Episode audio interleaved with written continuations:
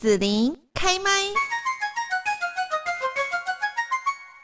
今天呢，幸福家庭甜蜜蜜的单元哦，我们今天呢主题要来聊到的就是失衡的天平。好，那在爱情当中呢，如果说有一方拼命的为对方付出哈，然后呢，哇，百依百顺啊，甚至是啊一味的委曲求全哈，然后另外一方呢是比较强势的，这样感情呢会不会像失衡的天平一样，就会越来越越倾斜呢？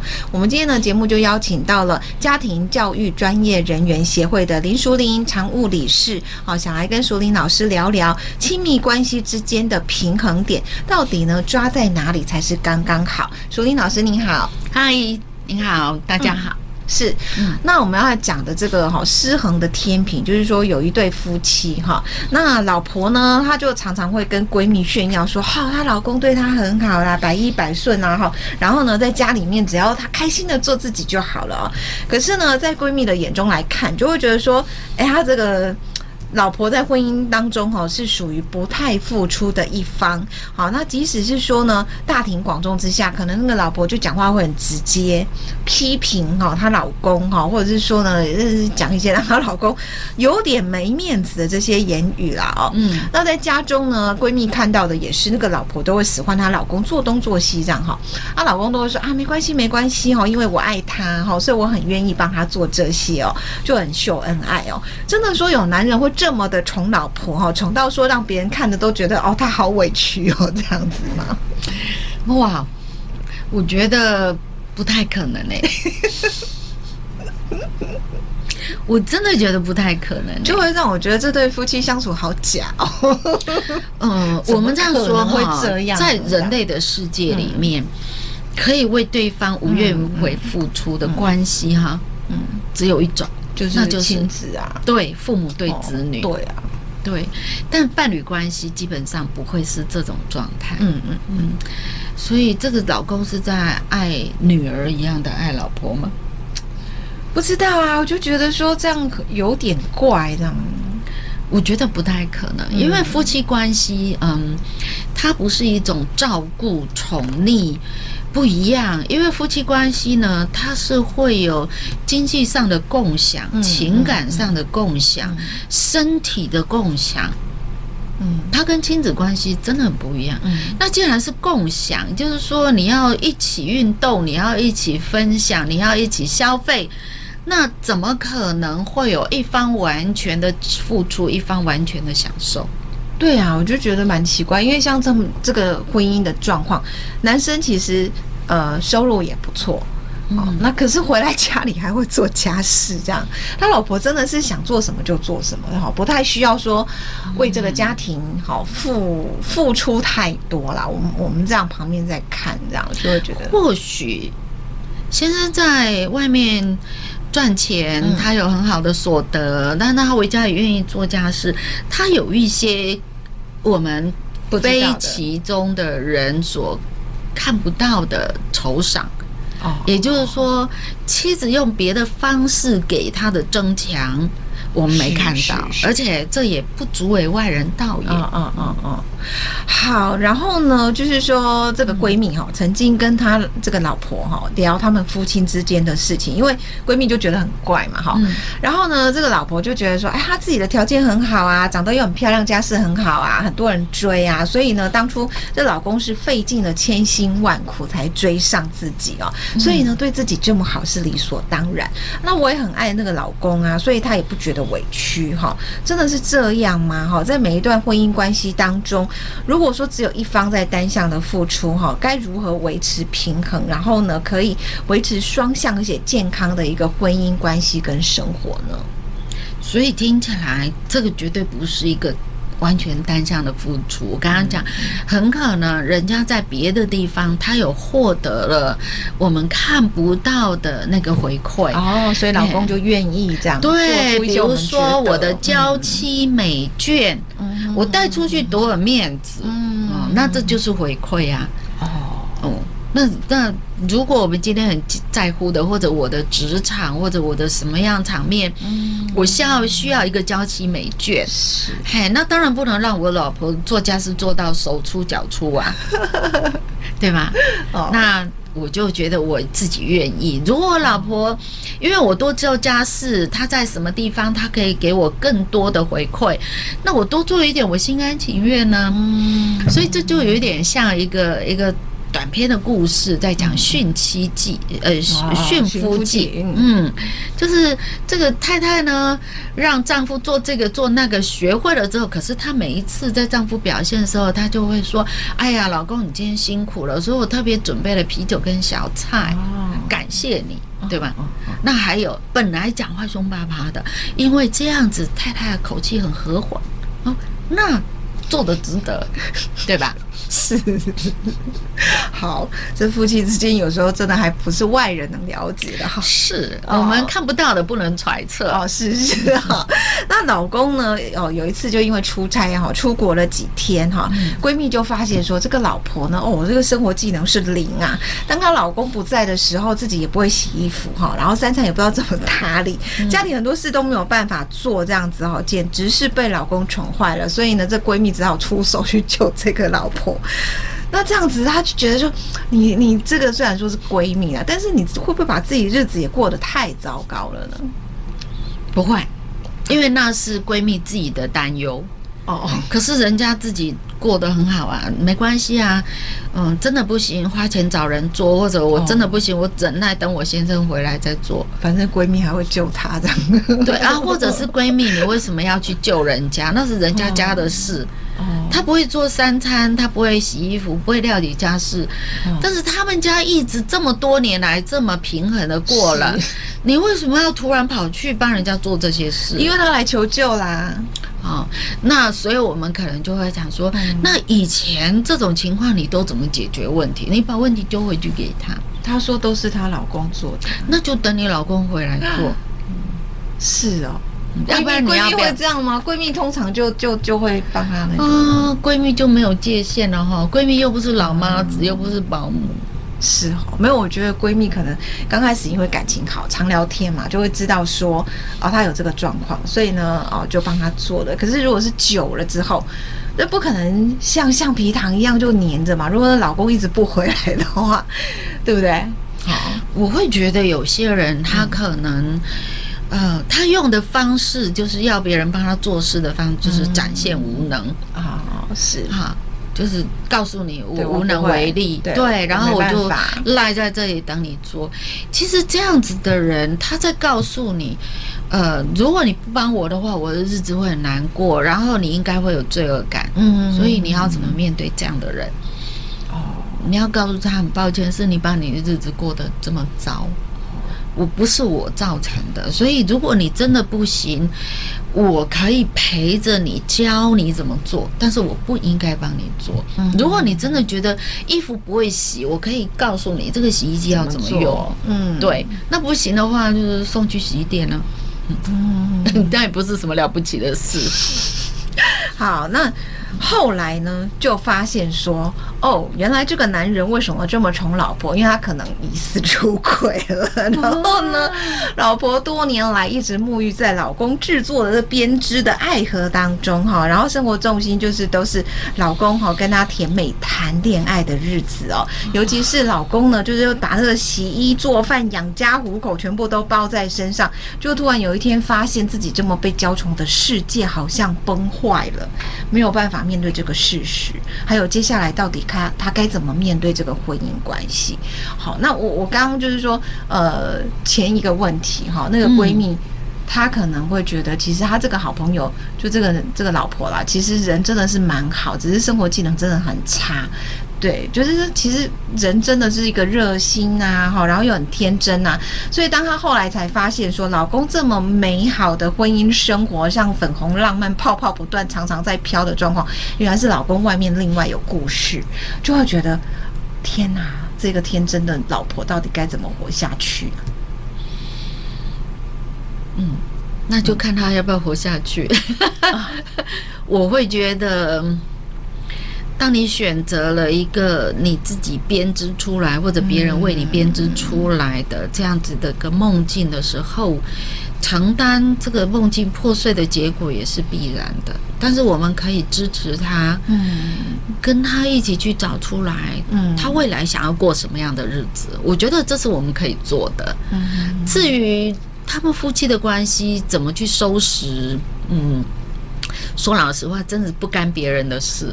嗯嗯嗯，所以就是。可以陪着他一起去看他要怎么面对这个婚姻关系，这样子。对呀、啊，他还要继续这样子嘛？如果他继续这样，他不要把这件事实撕破脸，嗯啊，不要宣之于公众，那你们还是可以继续维持这个样子，一个美好的这样的一个关系。那你继续享受吧。但是如果你真的想要知道真相，嗯。然后你就必须要面对另外一个，就是其实生活真的没那么美好哦，嗯，那你可能就要开始动手，成为一个可以衬得起你的先生的一个伴侣。是你能不能衬得住，衬得起？嗯嗯嗯嗯，那你就要看你自己啊。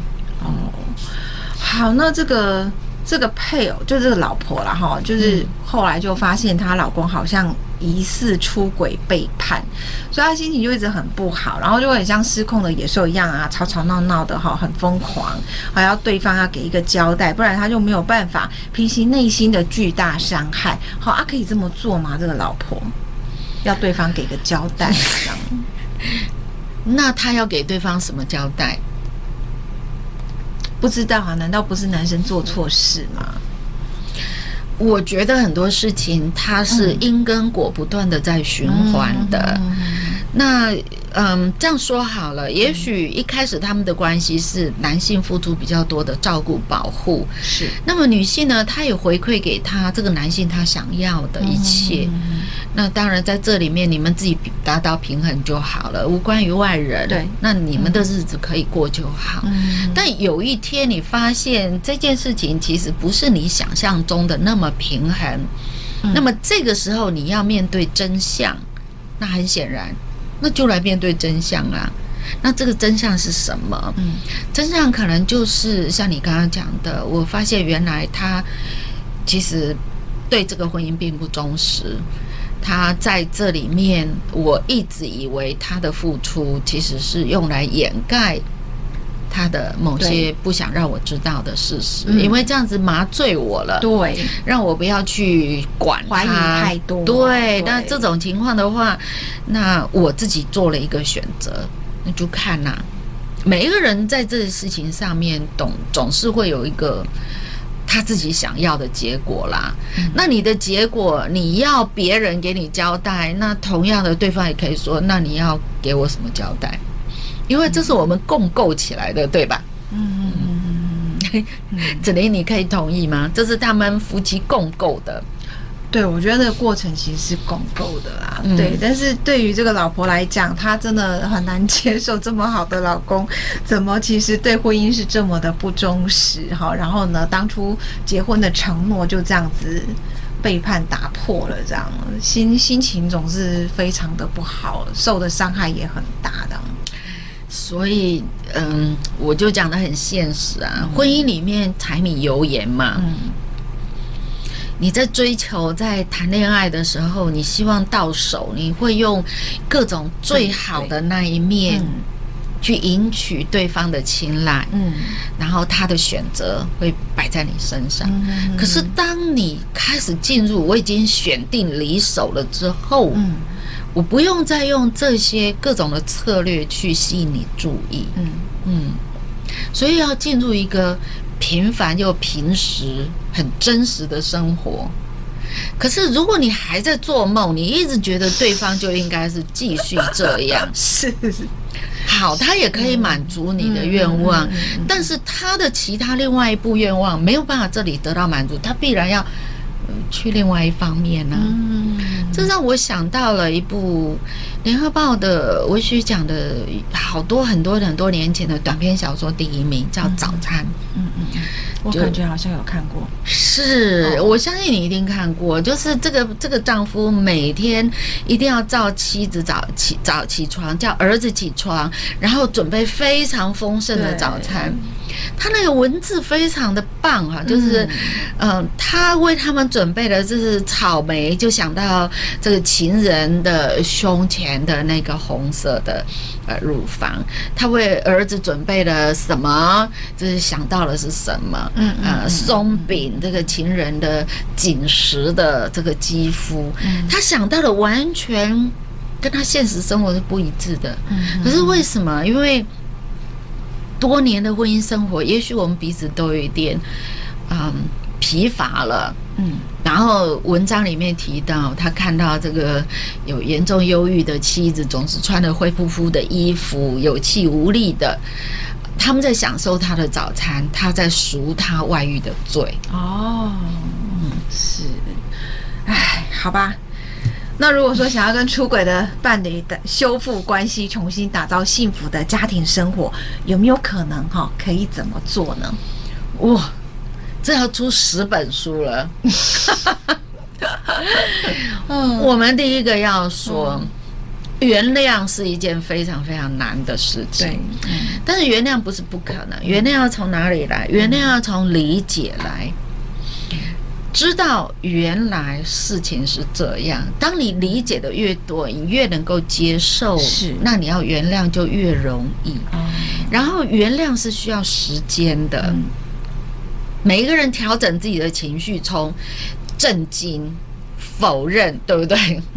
到一直可以接受现实，它需要我们内在很多很漫长的转换。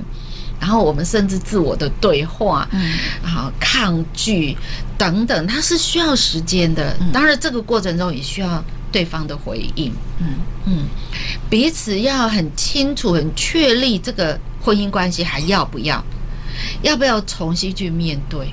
可是以现在社会来讲，我们对婚姻的呃稳定性约束越来越低的时候，很多人会选择，那既然受伤了，那就算了。这个手受伤了，砍掉。哎，不过重点是手伸不出来。然后你想，第二段的婚姻稳定性会比第一段好吗？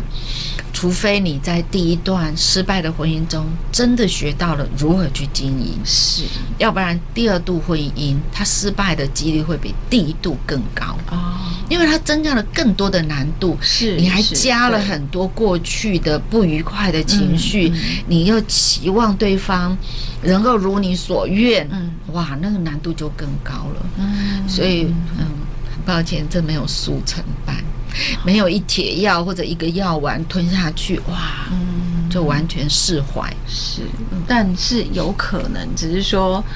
大家彼此都要付出更多的努力去修复修复这个关系。对，大家有共同的目标，就是我们还是要成为一家人，还是要有一个共同的家庭生活这样。是，然后即便我们谈开来了，即便我们开始修复，你会发现这中间每到重要的时刻或者重要事件的时候，可能某一个人就会又想起了那些伤害的事件，然后可能又会有了。情绪，对，那所以这个时候，另外一方比较勇敢或者比较坚强一点的人，你可以怎么做？哦，你要不要去支持他？要不要去包容？嗯，这不是谁对谁错的问题，因为事情的发生，它一定是有道理的。嗯，我们这样说好了，生活本来就是一个渐进整合的这个历程。嗯，比如说我今天长的这个样子，它也是渐进整合来的嘛，对不对？它不是突然有一天我就变成这样。那我怎么把我自己的关系变成这样？我回头去追没有意义，但是我现在可以想，不要再把这个渐进整合推到一个我不想要去的地方，那我就要花更多的努力去踩刹车或者是加速。嗯嗯嗯嗯嗯，是。听起来好难的功课啊，真的很难，其实真的很难。所以我常常讲，婚姻关系是所有人际关系里面最困难的哦，真的最难。它既亲密又要独立，既要合作，有时候又会竞争。嗯嗯嗯，哦，真不容易。当同事都没有当夫妻累。哦，好，对吧？是。鼓励家庭，当同事下班了，拜拜，明天再说。嗯，当夫妻好像不行。我觉得这是一个很有趣的问题，就是说，呃，像我们公司同事哈，可能都已经同事二三十年，那个每天你相处的时间加起来，有可能都比家人还多，因为家人绝大部分时间都在睡觉，嗯、睡觉各自做梦这样子。那所以我们有很多就是在呃这个相处或者习性上面，大家会去碰撞，然后你可能也会知道啊，那个人就是这个个性，即使我们再讨厌再怎么样，好。其实二三十年了，还会留，大家还留下来，表示你也已经就接受他就是那样了，对不对？是，对。但是呢，呃，至少我们在职场上是有一个共同的目标，它很明显，就是公司嘛，嗯，公司不能垮，嗯，老板要赚钱，嗯，我们要帮老板赚钱，我们要领老板薪水，老板你要付我薪水，对不对？就是就这几个原则，其实它就不变。但是家庭那个很笼统。你没有什么具体的老板在哪里，谁付我薪水？好，没有什么共同的目标，是公司不能垮，好，家庭是不能垮，但怎么样不能垮？好笼统哦。但是他他其实这方面是很像的，对，但太笼统了，所以大家必须要很有共识，对不对？夫妻婚姻之间，加上如果生了小孩，亲子如何巩固我这个家庭不能垮？嗯，所以你看哦，他既亲密又需要各自独立，嗯、然后呢，大部分时间你要合作，然后有些时候你又要单打独斗，对、所以这个难度真的太高了。可是说老实话，嗯、家庭的经营本来就不是与生俱来就会的，就好像我们在职场人际关系有好多的书本，很多的课程都在教你这个，可是家庭里面的经营。也就是我们各县市成立家庭教育中心之后，不断的在宣导，不断的办各种的活动啊，比如说像邀请呃子玲你们帮我们做这样子的一个广播的宣导，对，宣导可以让民众更能够贴近自己真实的感受。嗯，我觉得这是要学的，嗯，绝对不是说我我今天就我成了家，我自然就幸福美满，那个都是那句话都是骗人的，从此以后过得幸福满美。美满的生活，它不会自然的来到。嗯。好，那我们最后呢，就是要问一下淑铃老师。所以，如果大家有像这种家庭啊、婚姻啦，哈，或者家庭之间这种人际关系哈，怎么样来经营跟相处的一些疑惑或者问题的话，是不是可以寻求一些社会的资源呢？如果你觉得自己啊、呃、很能够阅读，那我觉得市面上除了很多很多这方面的书，你可以自己去筛选，去选择你想要读的书，贴近你自己想要的那种人生的选择或者是价值。但如果像刚才子玲问的这些问题，其实书本上不会给你一个完整的答案。那我觉得，也许家庭教育中心的咨询专线是一个很不错的资源，打电。电话给各县市的家庭教育中心四一二八一八五，手机加零二，他可以针对你的问题跟你做比较深度的对谈，让你很快的掌握重点，他也比较知道说自己接下去。我到底要过一个什么样的家庭生活？嗯嗯，好的，那我们今天呢就要谢谢家庭教育专业人员呃协会的林淑玲常务理事来跟大家谈到失衡的天平。嗯、那我们就谢谢淑玲老师喽，谢谢喽，谢谢，谢谢你收听子玲的节目，欢迎订阅关注子玲开麦。子琳也想听听你在听完这一集节目后有什么想法或感受，欢迎留言分享，或前往子琳的官网“内职天生来逛一逛。我们下次见。